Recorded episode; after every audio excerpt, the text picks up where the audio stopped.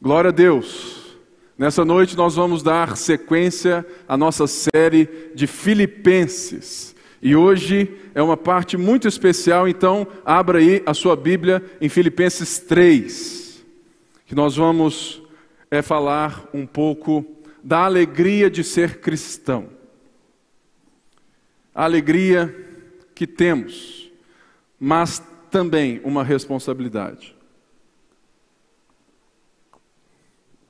Nós todos estamos vendo, vivendo e sendo afetados é pela crise e por todas as coisas que nós estamos vendo.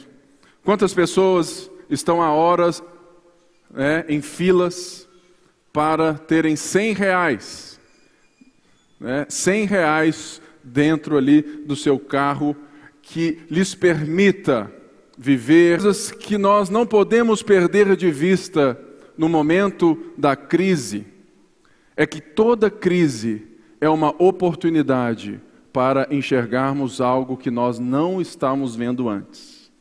E uma das coisas que toda crise nos mostra é a condição pecaminosa do coração do homem, a condição egoísta do coração do homem. Porque se nós formos ver, nós estamos como que um bando de gente, um bando de frentes, de pensamentos diferentes e distantes na nossa nação, lutando pelos seus próprios interesses.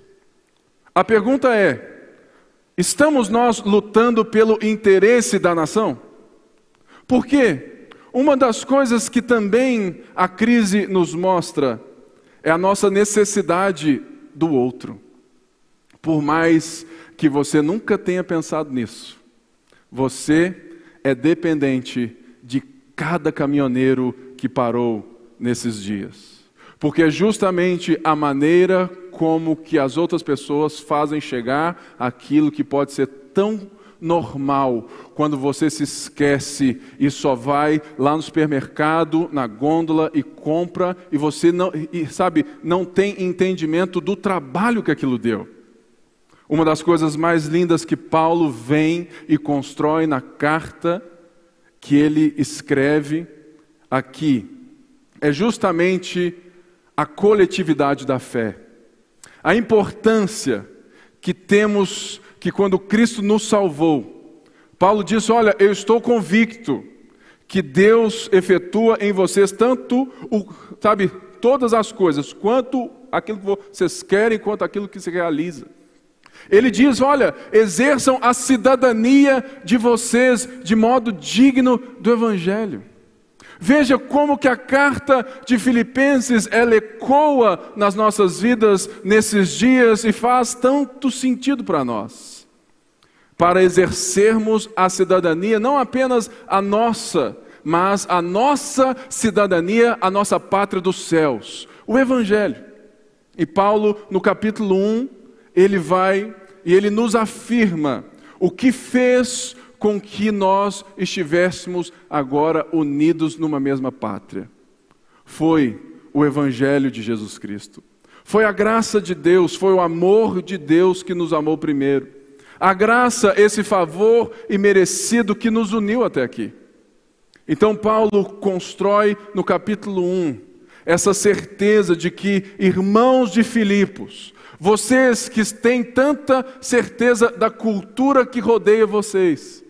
Vocês que acham que vocês têm essa vida tão rica porque a cidade de Filipos era rica, o povo tinha recursos. Paulo lembra eles, fala: olha, olha, não se esqueçam de que vocês são igreja porque vocês têm o Evangelho e que Jesus agora é o Senhor de vocês. Por isso, irmãos, nessa noite nós vamos ver Paulo construindo o valor de ser cristão, totalmente deixando um lado negativo daquilo que não é ser um cristão, de características que nós devemos olhar para dentro. Sabe, irmãos, nesses dias também, eu nunca vi tanta gente malhando outras no Facebook, não é verdade? É gente que fala assim: ah, está todo mundo na fila, faz greve, fala tudo, mas está todo mundo lá pagando seis reais na gasolina. Aí os outros vêm e falam assim, aí entra partido político, aí perdeu a graça. Irmãos, o Evangelho, o que Paulo vai de fato nos trazer nessa noite, é primeiramente para mim e para você. Porque Paulo escreve as suas cartas para cristãos. Então, um cristão, ele não deve ser o primeiro a apontar o dedo no problema. Ele deve ser o primeiro a estender a mão. E por isso que nós temos que entender que o valor do evangelho é contracultural ao valor social de hoje. Naquela época era a, mesma coisa. Lembrando, a cidade de Filipos era uma colônia romana, uma mini Roma, onde foram enviados soldados que já estavam aposentados para manterem a cidade, eles ganharam as terras naquele lugar para manterem a cultura, os valores culturais de Roma e para deixar muito claro que quem mandava ali era César. De repente, Deus salva gente de todo tipo ali, e uma igreja surge a partir de Paulo o apóstolo.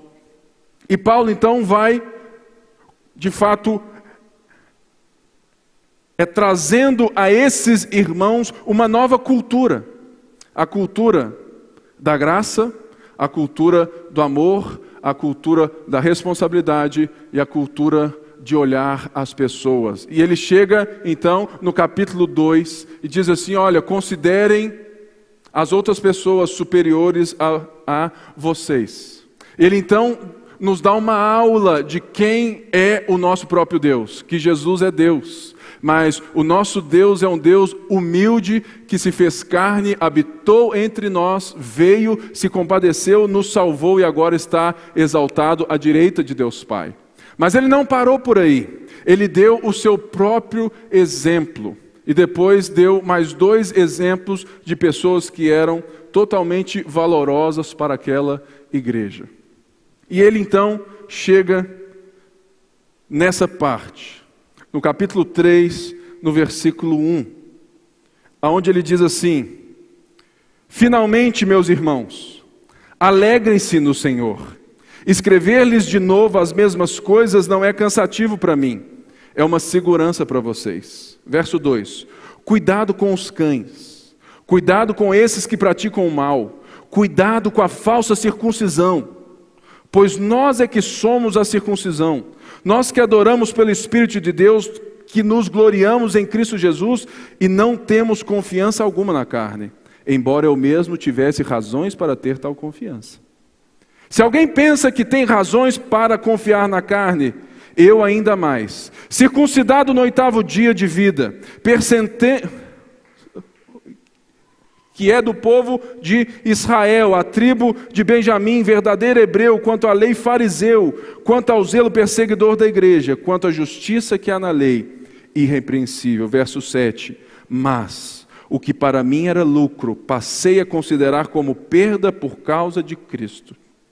Mais do que isso, considero tudo como perda comparado com a suprema grandeza do conhecimento de Cristo Jesus, meu Senhor, por quem perdi todas as coisas. Eu as considero como esterco para poder ganhar a Cristo e ser encontrado nele, não tendo a minha própria justiça que procede da lei, mas a que vem mediante a fé em Cristo, a justiça que procede de Deus e se baseia na fé. Quero conhecer Cristo, o poder da sua res... quero ver a Cristo e conhecê-lo, o poder da sua ressurreição e a participação em seus sofrimentos, tornando-me como ele em sua morte, para de alguma forma alcançar a ressurreição dos mortos. Senhor, esta é a tua palavra e ela já fala por si só. Mas neste momento, Senhor, eu peço graça a ti para que possamos entendê-la para hoje nas nossas vidas e que o Senhor transforme o nosso caráter e que o Senhor nos forge a tua imagem, em nome de Jesus e todo o povo de Deus disse: Amém. Finalmente, todas as vezes que Paulo escreve sabe, assim, sendo assim, portanto, finalmente, quer dizer que Paulo está, né, está dando algo novo ou concluindo algo que ele estava construindo. E de fato, aqui Paulo fala finalmente por quê? Porque Paulo acabara de nos mostrar o que é a verdadeira vida de alegria de um cristão. É alguém que vive na certeza de que Deus cuida dele, de que Deus está junto dele, de que Deus deu a ele o poder de estar cada dia mais mais perto dele, parecido com Jesus. Mas também é alguém que recebeu de Deus o poder de amar as pessoas totalmente diferentes da maneira que amávamos pelos nossos próprios sentimentos. Então, Paulo vem e fala: finalmente, irmãos, alegrem-se no Senhor. Ou seja, Paulo vai sempre repetindo essa frase: alegrem-se no Senhor, regozijem-se no Senhor. Por quê? O mais importante aqui é que a nossa alegria, ela não está então em qualquer circunstância, no caso deles, porque eles estavam de alguma forma sendo perseguidos e Paulo estava preso. Logo, Paulo vem e constrói uma maneira e uma verdade que é a alegria do Senhor é a nossa força. No momento em que a nossa alegria deixa de ser um sentimento momentâneo e ela está no Senhor. No, de qual maneira?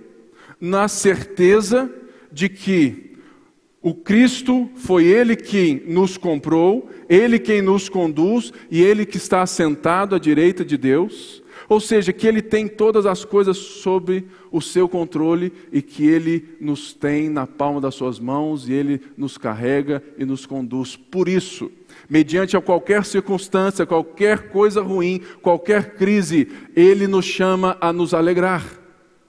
Será que nós temos hoje essa verdade dentro de nós?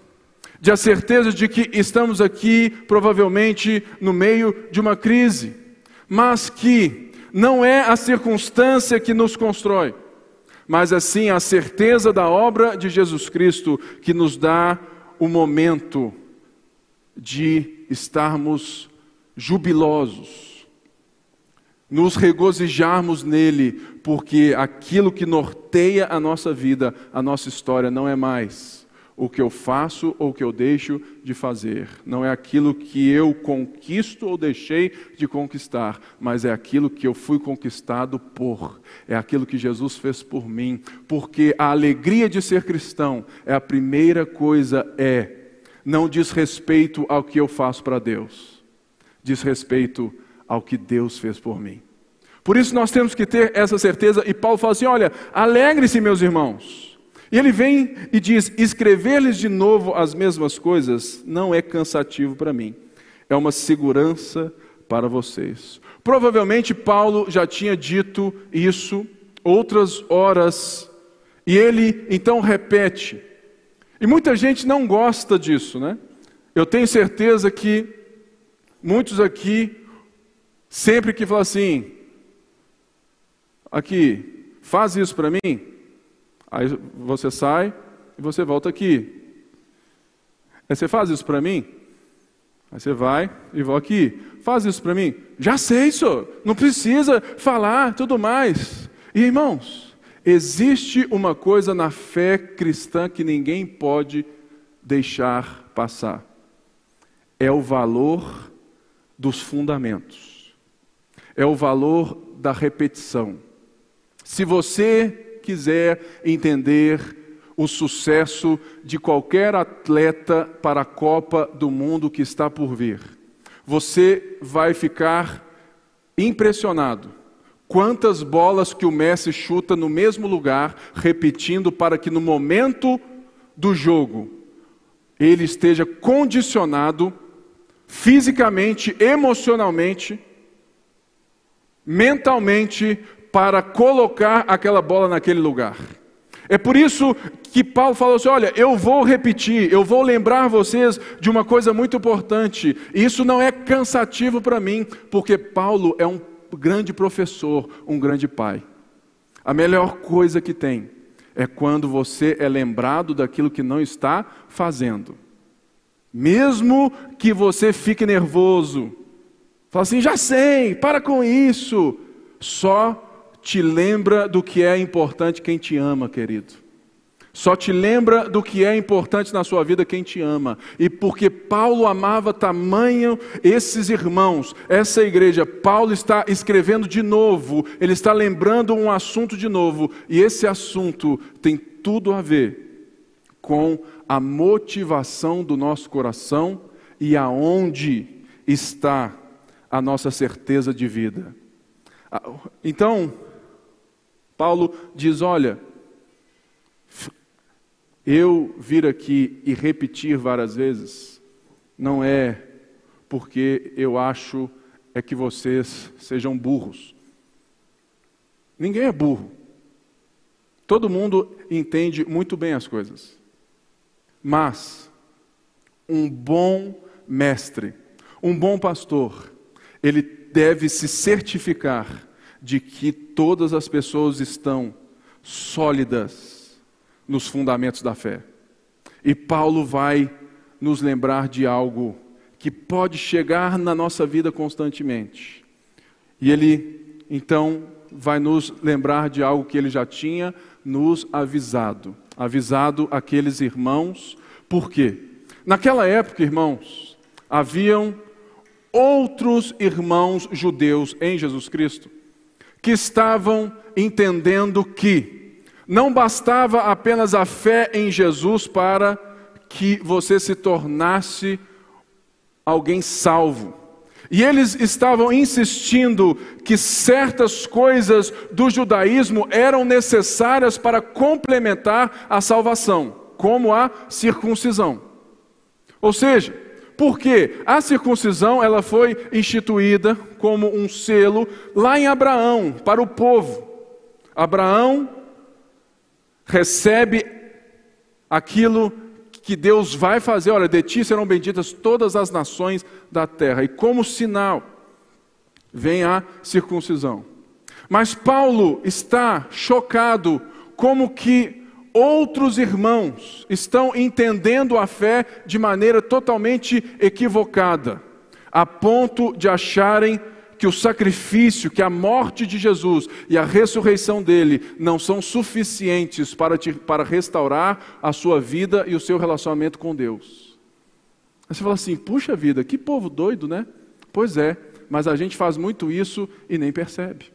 Quando a gente coloca algumas coisas religiosas que vão sendo, sabe, inseridas na nossa vida, ou seja, se você não faz isso, se você não se veste assim, se você não dá o dízimo, se você não vai à igreja, se você não faz tal e tal coisa, é como se você estivesse dizendo que você precisa constantemente trabalhar pela sua própria força a salvação que você recebeu pela graça.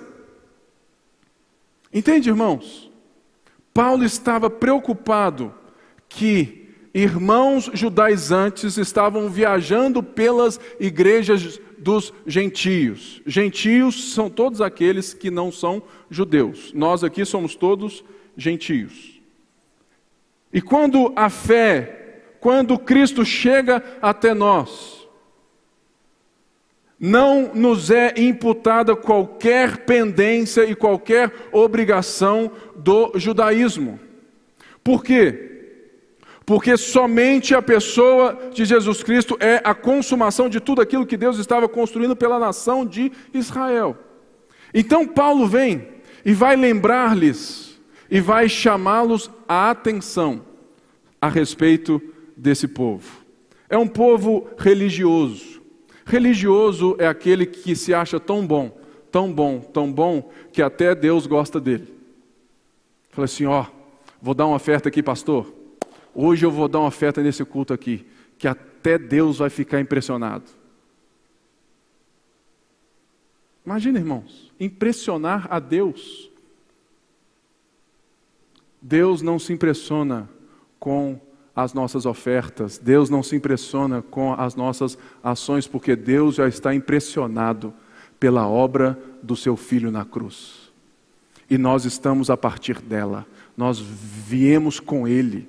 Por isso que Paulo aqui vai falar assim: olha, existe algumas coisas que eu quero que vocês fiquem longe. E naquela época, esses mesmos judeus chamavam os gentios de cães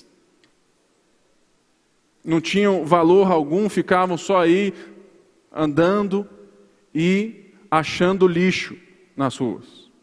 E Paulo então usa a mesma palavra para dizer sobre eles: cuidado com os cães. E Paulo diz isso três vezes para o mesmo povo, esse povo religioso que estraga a fé. Se tem um povo que nós temos que ter muito cuidado e que Jesus não compactuou, são os religiosos. Porque a religião sem Cristo, ela constrói um muro entre as pessoas. Religião baseada no mérito só acaba em guerra. Ou seja, Paulo diz: olha, cuidado com os cães, cuidado com os maus obreiros. Todo aquele que se coloca na posição de manifestar a Deus, de ensinar sobre Deus, ele tem uma responsabilidade tamanha mas todo aquele que se coloca nessa posição, de viajar, de ensinar e ensinar uma coisa que está em desacordo com a palavra de Deus, com os ensinamentos de Jesus, isso é um mau obreiro. Se existe alguém que te oprime por causa da fé, que te exige sacrifícios, que a obra de Cristo não foi suficiente, esse irmão é um mau obreiro. Ele está te jogando para ter um peso na vida em Cristo que a vida de, sabe, de Cristo lhe tirou o peso. Vinde a mim, todos vós que estáis cansados e sobrecarregados, que eu vos aliviarei.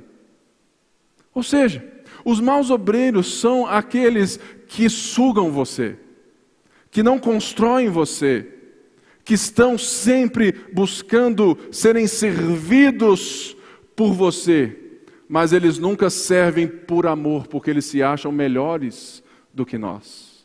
Eles se acham mais merecedores religiosamente. E Paulo fala assim: olha, cuidado com esse povo, cuidado com esses cães que latem, que latem, que latem, mas não produzem fruto algum não fazem nada. Cuidado, diz ele, com a falsa circuncisão. Aqui, Paulo faz um jogo de palavras. Ele não usa a palavra grega para circuncisão, mas ele usa a palavra grega para mutilação. Ou seja, tudo aquilo que não está na suficiência, na obra de Jesus Cristo, na leveza que nós temos hoje na vida, da alegria de sermos cristãos.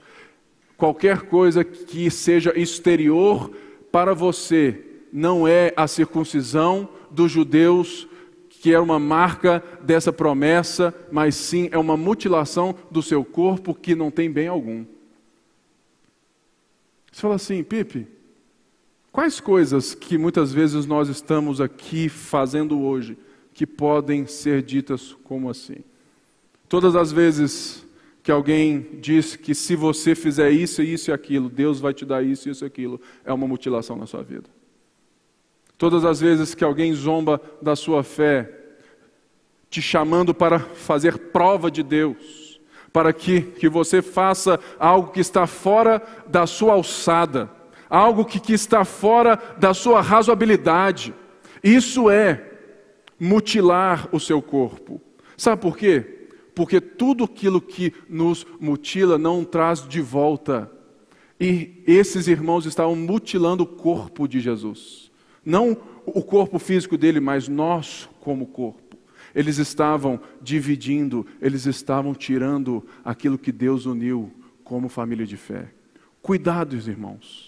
Cuidado com esses que só querem viver para que você os abasteça. Cuidado com esse povo.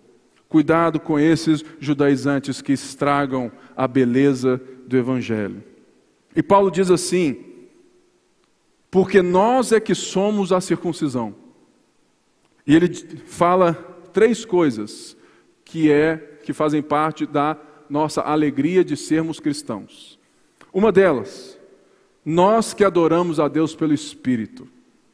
Ou seja, foi a obra de Jesus que Paulo descreveu aqui mesmo nessa carta, que nos deu a oportunidade agora de não precisar mais fazer qualquer sacrifício de bichos, fazer qualquer coisa exterior, ou ser de qualquer raça, de qualquer coisa, ou sermos, sabe, judeus. Não, agora por meio da ação de Deus que elegeu Israel para que Israel fosse uma bênção para todas as nações, a promessa de Deus a Abraão se cumpre quando o Cristo vem, morre, paga o preço pelos nossos pecados e agora nós recebemos o Espírito de vida. Nós não precisamos mais estar num templo, num lugar específico para adorarmos a Deus. Nós adoramos a Deus, porque agora nós somos filhos de Deus, herdeiros de Deus e cordeiros com Cristo. Cristo nos deu essa posição. Por isso, a alegria de ser cristão está justamente em sabermos que nós não precisamos fazer qualquer sacrifício exterior, apenas fechar os olhos, levantar as mãos e saber que, em nome de Jesus, Deus me escuta agora e recebe o meu louvor. Nós adoramos a Deus pelo Espírito de Deus. E ele diz mais uma coisa: nós que nos gloriamos em Jesus Cristo. Essa palavra aqui é justamente a mesma palavra que vai dizer sobre vangloriar. Ou seja, se antes nós nos vangloriarmos nós estamos achando que nós éramos alguma coisa. Se você se acha muito bom, se você se dá valor porque você teve essa e essa conquista, você se vangloria, no, sabe, na força do seu próprio braço. Paulo está dizendo que a marca de um cristão é se vangloriar, é se gloriar na obra de Jesus Cristo e não na sua própria. Um cristão que tem a Cristo como mais, um, mais alguma coisa da sua vida, ele não é um cristão, ele é um religioso. Se Jesus, se o cristianismo, se a fé, se isso tudo é uma parte da sua vida, você não, não é um cristão, você é um religioso. Assim como todos os outros que usam e invocam a um Deus qualquer, querendo que ele resolva a sua vida do seu jeito, na sua hora e do jeito que for. Mas Paulo está nos ensinando que a característica de um cristão é que ele estufa o peito não, não é por causa das suas coisas boas, porque ele reconhece que nele não existe nada bom, mas porque ele estufa o peito, ele vive a vida, ele é alegre, porque ele sabe o que Deus fez por ele na obra do Senhor Jesus Cristo. Será que você nessa noite pode entender isso? Que você pode entender que toda depressão, toda baixa autoestima, todas essas coisas podem ser resolvidas pela sua certeza e pela sua identidade na pessoa de Jesus Cristo? Por quê? Porque você se vangloria, você se gloria, não na força do seu braço, diga, ah, eu não consigo, não, porque Cristo te restaurou, Ele está com você. E Ele te conduz do início ao fim. Essa é a alegria de sermos cristãos. E por último, ele diz algo que nós temos que sempre lembrar: nós não temos confiança na carne. Infelizmente, irmãos, hoje em dia, Muitas mensagens chegam até nós dizendo que você é capaz de realizar isso, você é capaz, ou seja, tiraram o propósito primeiro da necessidade de Jesus Cristo na nossa vida, que é o pecado. Paulo diz assim: olha, nós não confiamos, nós não confiamos na carne, porque o que é a carne aqui? A carne aqui é justamente nós não confiamos em viver a vida centrado em nós mesmos. Nós não confiamos nos nossos próprios sentimentos e pensamentos se eles não forem transformados pelo nosso Senhor Jesus Cristo. Nós não confiamos na nossa bondade porque nós reconhecemos que não existe em nós bondade alguma. O Evangelho, ele não diz respeito a um povo que é bom e capaz, ele diz respeito a um povo que está alienado de Deus e que Deus veio ao seu encontro. Por isso, um cristão não pode confiar em si mesmo, porque Cristo vem nos salvar pela realidade de que nós somos pecadores e que nós precisamos nos arrepender. Arrependimento é justamente isso, não confiar, porque reconhece as mazelas, a nossa incapacidade de nos voltar a Deus. Por isso, a alegria de sermos cristãos está que nós adoramos a Deus em espírito, que nós nos somos e temos que nos vangloriar e nos gloriar em Cristo e que nós não confiamos na carne. E Paulo então vai aqui dizer que, embora esses caras estavam vindo ali para atrapalhar a vida, a liberdade de um crente, esses irmãos judaizantes estavam trazendo fatores externos para acoplar a sua fé, dizendo que se você não faz isso, se você não faz isso, você não vai ser salvo. Paulo, então, ele vai dar novamente o seu exemplo. E nos próximos versículos do capítulo 3, Paulo vai trazer passado, presente e futuro. E hoje nós vamos ver o passado de Paulo. E Paulo diz assim: se alguém pensa que tem razões para confiar na carne, quais eram as razões que esses irmãos hereges estavam vindo até ali, estavam atrapalhando aquela igreja? É porque eles eram judeus, de nascença ou não, eles estavam se vangloriando nessa situação. E logo eles estavam dizendo que era impossível você estar no Deus dos judeus de Abraão, Isaac e Jacó, se você não estivesse ligado à religião judaica, aos preceitos judaicos.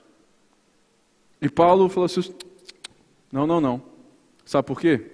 Porque se alguém aqui pode se vangloriar religiosamente, e não se esqueça, irmãos, Paulo aqui está dizendo a um povo que era orgulhoso, um povo romano, um povo que tinha a cidadania romana, que falava assim: olha, quem manda nesse pedaço aqui é a gente, a gente manda no mundo inteiro. César é o Senhor. Então eles trazem isso para a igreja. E Paulo vai então agora trazer o orgulho religioso. A pior coisa que tem é quando a gente se coloca religiosamente acima das outras pessoas por sermos ou estarmos em alguma coisa ou termos algum dom que, que para de servir o corpo e começa a servir a nós mesmos. E Paulo é, é, é, diz assim: se alguém tem razões para confiar na carne, eu ainda mais. Ou seja, se vocês que são religiosos se acham religiosos, olha só o meu currículo, olha só quem eu era, olha só o meu passado. Se é para ser assim, deixa eu lembrar vocês de onde eu saí. E diz assim: circuncidado no oitavo dia de vida. Ou seja, Paulo não era judeu Nutella, Paulo é judeu raiz. Ele estava lá, ele nasceu, ele é de mãe judaica ali e ele foi circuncidado no oitavo dia. Ele não era um prosélito, alguém que se tornou judeu. Não ele pertence ao povo de Israel, a tribo de Benjamim. Às vezes você vê isso aqui e fala, mas o que, que isso tem a ver com o texto tribo de Benjamim? Várias coisas. A primeira delas, o primeiro rei de Israel era da tribo de Benjamim. Na divisão dos reinos, somente a tribo de Benjamim foi fiel à tribo de Davi, no qual nós temos o próprio rei, né? então, foram dez tribos para o norte e ficaram duas no sul: Judá e Benjamim. Ou seja, somente a tribo de Benjamim foi fiel à tribo de Judá, no qual decorre o Salvador. Então, ele era judeu, verdadeiro hebreu. O que, que isso quer dizer? Que Paulo não estava apenas como alguém que nasceu naquele meio, mas ele era alguém que não apenas só estava inserido naquela cultura, mas ele não apenas falava a língua de rua, mas ele falava o hebraico religioso. Paulo era alguém que não só tinha a cultura, mas que produzia a cultura dos hebreus. Ele estava inserido, ele era hebreu dos hebreus. E ele tinha o domínio não só da fala, mas de toda a Torá. E ele diz assim: quanto à lei, fariseu. A, irmãos, o partido que Paulo fazia parte. Hoje, sempre é que você ouve falar assim: ah, você é um fariseu. Ele tem já todo um escopo de sentido, né? De alguém ruim, alguém religioso. Mas um fariseu era alguém separado, alguém que foi de fato separado para servir ainda mais a Deus. Era o crente do crente. Se tinha o povo, assim, esse povo é crente, eram os fariseus. Eles eram religiosos, zelosos. Eles observavam as coisas a ponto de criarem sabe, mais de 600 leis. Eles eram aqueles que educavam a sociedade, eles estavam nas sinagogas. Então, Paulo não era uma pessoa qualquer, Paulo é top do top do top. Se Paulo estivesse no nosso meio, a gente fazia, ó, pode sentar aqui, amigão, pode falar, deixa Paulo pregar.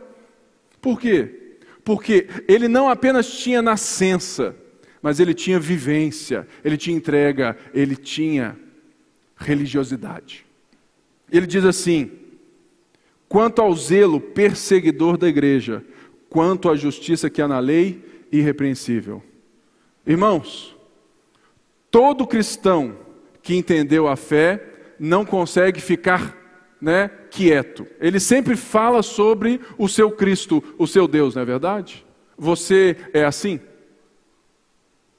Ou, ou seja, Paulo então não apenas tinha isso como parte da vida, mas ele defendia de tal maneira que quando surgiu um povo do caminho que dizia que Cristo era o Messias, Paulo não apenas perseguiu, mas matava esse povo. Ele era zeloso. E na lei, ele era irrepreensível. Paulo dava um show. Ou seja, mas Paulo diz algo aqui que vai justamente confrontar o que é a alegria de ser alguém muito bom, naturalmente, da alegria de Cristo. Ele fala assim: mas a melhor coisa que tem na vida é quando é você chega em casa, aí você fala assim, amor, você está tão bonita, você está tão linda, a nossa noite foi maravilhosa, muito obrigado por isso, por isso, mas, quando você ouve esse mas, você fala assim, opa, é DR. E Paulo então joga esse currículo, mas ele diz: olha, mas o que para mim é, era lucro, o que para mim era um currículo invejável, o que para mim era uma fonte de vida, o que para mim era tudo, passei a considerar perda, prejuízo por causa de Cristo. Imagine você como se hoje você chegasse aqui e falasse pastor, Deus me deu uma Ferrari. Eu falo assim, olha, muito bom. E o irmão aqui do seu lado? É, está passando fome, né, pastor? Mas Deus me deu uma Ferrari. Aí, é por um momento, o Evangelho faz sentido para você. E aquilo que era lucro, aquilo que ela falou, olha, Deus me deu uma Ferrari. Você passa a perceber: olha, não foi Deus que me deu uma Ferrari, porque agora eu tenho os olhos de Cristo para o irmão e não para mim mesmo. Logo, a minha Ferrari passa a ser um pepino na minha mão, porque eu comprei zero, já não é zero mais. E vou ter que vender e vou perder uma grana. Por quê? Porque o outro importa mais do que a minha Ferrari. É mais ou menos isso. O que para Paulo é tão importante agora era prejuízo. Então, assim, puxa vida, vivi esse tempo todo para agora perder tudo. Mas ele não perde tudo com tristeza. Paulo diz assim: olha, mais do que isso, considero tudo como perda comparado à suprema grandeza do conhecimento de Jesus Cristo. Sabe, irmãos, muitas vezes nós estamos aqui na igreja e tudo bonitinho, mas a realidade da nossa vida, da nossa fé, está justamente na maneira como nós valorizamos o que temos e quando isso entra em choque com a nossa fé em Jesus. Porque Paulo está dizendo: olha, o meu currículo religioso não valeu nada quando Cristo se fez conhecido a mim. E se você está aqui é porque Jesus está se revelando a você, que você conhece Ele. Ou seja, Paulo está dizendo: olha, tudo que eu aprendi, tudo que eu vivi não se compara no momento que eu vi o Salvador, no momento que eu dei, sabe, de cara com Ele, que Ele se revelou a mim, que Ele me amou primeiro, nada se compara, porque agora tudo faz sentido, tudo faz sentido, as peças se encaixam, agora eu encontrei a vida.